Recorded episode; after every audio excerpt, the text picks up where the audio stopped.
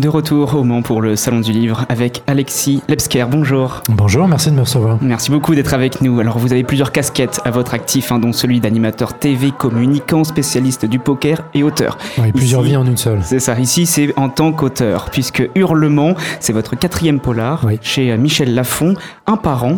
Qu'est-ce que vous avez voulu pour celui-ci?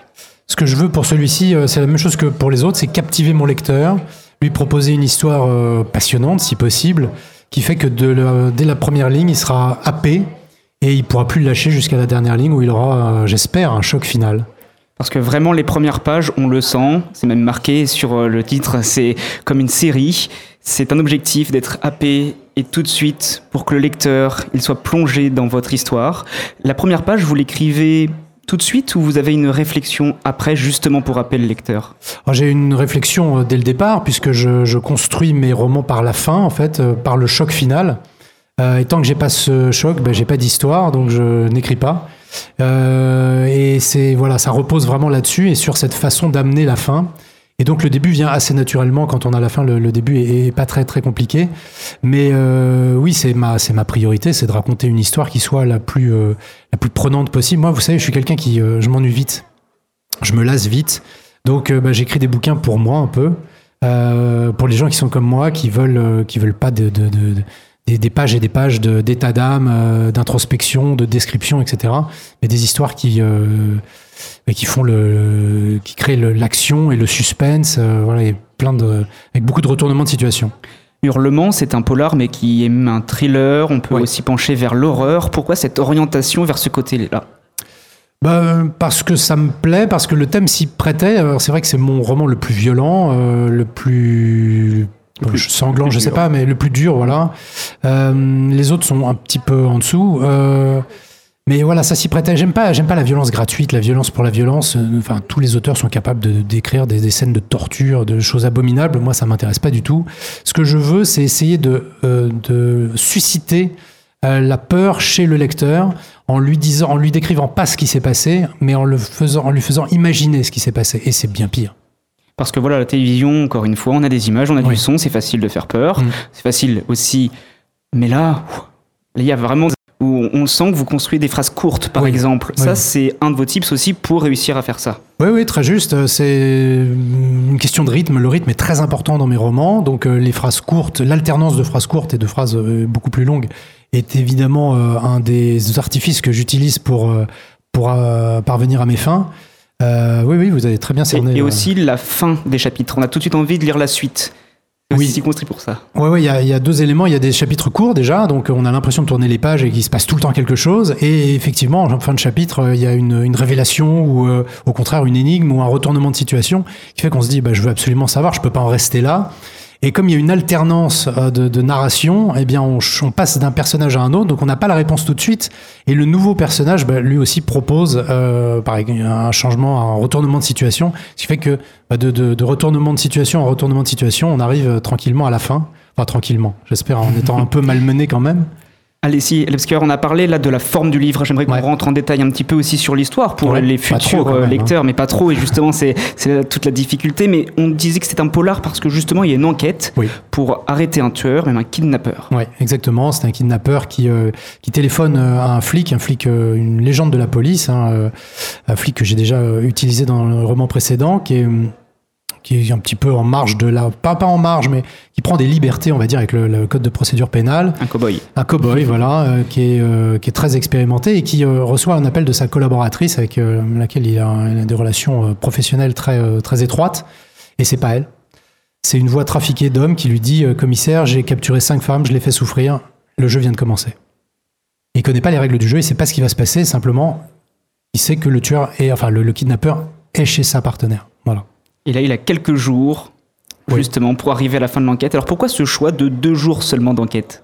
Parce que j'aime bien, encore une fois, la précipitation. J'aime bien que mon lecteur soit euh, sous pression, qu'il lise en apnée et qu'il ait envie vraiment de, d'aller jusqu'au bout sans lâcher le bouquin. Donc, euh, si je lui dis bah, rendez-vous dans trois mois, ça le fait un petit peu moins. Et donner un ultimatum très bref, c'est, ça rajoute une pression, une dimension. Euh, dramatique. On sait que justement les enquêtes c'est très long, ça peut prendre des mois, même des mm. années.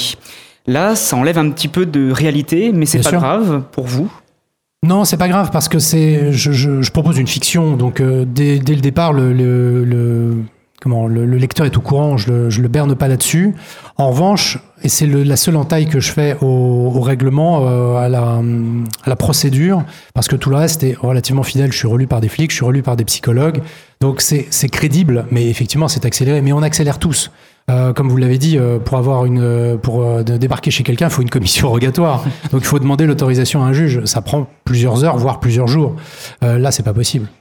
Vous dites quand même, vous êtes relu, c'est important d'avoir euh, cette vérité aussi euh, sur euh, parce qu'après ça peut arriver que des personnes disent non là c'est pas possible, ça marche pas comme ça. Vous essayez d'éviter ça quand même. Bien sûr, parce que vous l'avez très bien cerné. À partir du moment où je propose quelque chose qui est, qui est une fiction, il faut que je puisse la rattacher le plus possible au réel, de façon à ce que le lecteur y croit, euh, de façon à ce que moi j'y crois déjà.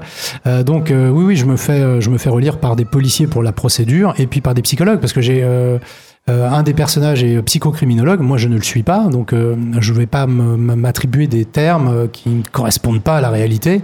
Donc je me fais relire par des psychologues qui me disent euh, là non c'est pas tout à fait ça. Et puis euh, il faut faut que j'en oui oui que ce soit très technique quoi. Certains auteurs de polar sont des anciens flics, ça peut arriver. Oui. Vous pas du tout, vous n'avez pas ce bagage-là. Vous c'est plutôt même un bagage autour du poker. Oui. Ça, vous l'avez mis dans vite- votre vie pro, dans votre vie perso aussi. On vous a vu à la télé pour ça. Alors quel lien, quel rapport on peut faire aussi entre le poker et un polar? En apparence je dirais qu'il y en a pas. Un jeu de cartes et, et lire un livre c'est c'est deux choses différentes. Et pourtant il y a toujours cette même euh, fascination, on va dire, ou cet intérêt pour euh, la manipulation, pour le détournement de l'information, pour la récupération de l'information, etc. Au poker, moi j'ai joué à un haut niveau, donc euh, on, on joue plus seulement aux cartes, on développe, euh, on doit développer un intérêt pour la psychologie, pour le langage corporel, etc. Donc je me suis plongé là-dedans de façon assez importante, et du coup j'en ai récupéré un, certain savoir que j'utilise dans mon écriture des techniques de mentalisme, par exemple, pour détourner l'attention ou pour euh, inciter le lecteur à croire à certaines pistes, des mots que je vais choisir, des mots-clés qui, sont un petit peu hors contexte, mais qui rentrent dans l'inconscient et qui font que le lecteur va croire à telle piste, alors que pas du tout. Quelle place a le poker encore dans votre vie, Alexis Lepsker? À une place importante puisque je suis directeur de casino, donc euh, euh, c'est mon, mon métier premier. Ouais. Et l'écriture, c'est quelque chose qui vous tient à cœur quand même. Vous avez toujours envie d'écrire. bien sûr. Mais si j'avais pas envie, euh, je j'écrirais pas. C'est l'envie qui motive. euh, C'est l'envie qui donne. euh, C'est le. Vous voyez là, dans, un salon comme celui du Mans, on rencontre les lecteurs. C'est très enrichissant parce qu'on se rend compte de- des émotions qu'on suscite. Euh, et ça, c'est- ça n'a pas de prix. Oui. Et dans Hurlement, quand vous vous écrivez, qu'est-ce que vous ressentez aussi? Ah, ça, c'est une bonne question. Ce que je ressens, bah, le plaisir d'écrire déjà, parce que s'il n'y a pas de plaisir d'écrire, euh, je crois qu'on passe complètement à côté de l'exercice. C'est tellement dur, euh, c'est tellement pas rémunérateur que euh, si on n'a pas ce plaisir-là, pour commencer, on, est un petit peu à côté de sa plaque, de la plaque. Et puis, euh, je vais pas mentir, on se met à la place du lecteur, on se dit, ouais, là, je vais, je vais bien le berner. euh, là, il va croire, il va partir dans cette direction-là. Et bah, pas du tout.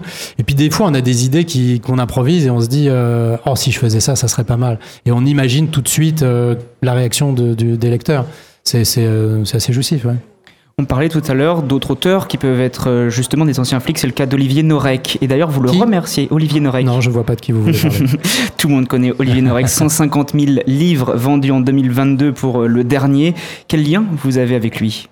Bah, c'est un copain. C'est un copain. C'est quelqu'un qui est dans la même mais- maison d'édition que moi. On a beaucoup d'amis en commun et c'est quelqu'un qui a été très bienveillant à mon égard, qui aurait pu, qui avait la possibilité de dire euh, Lepsker, j'en veux pas.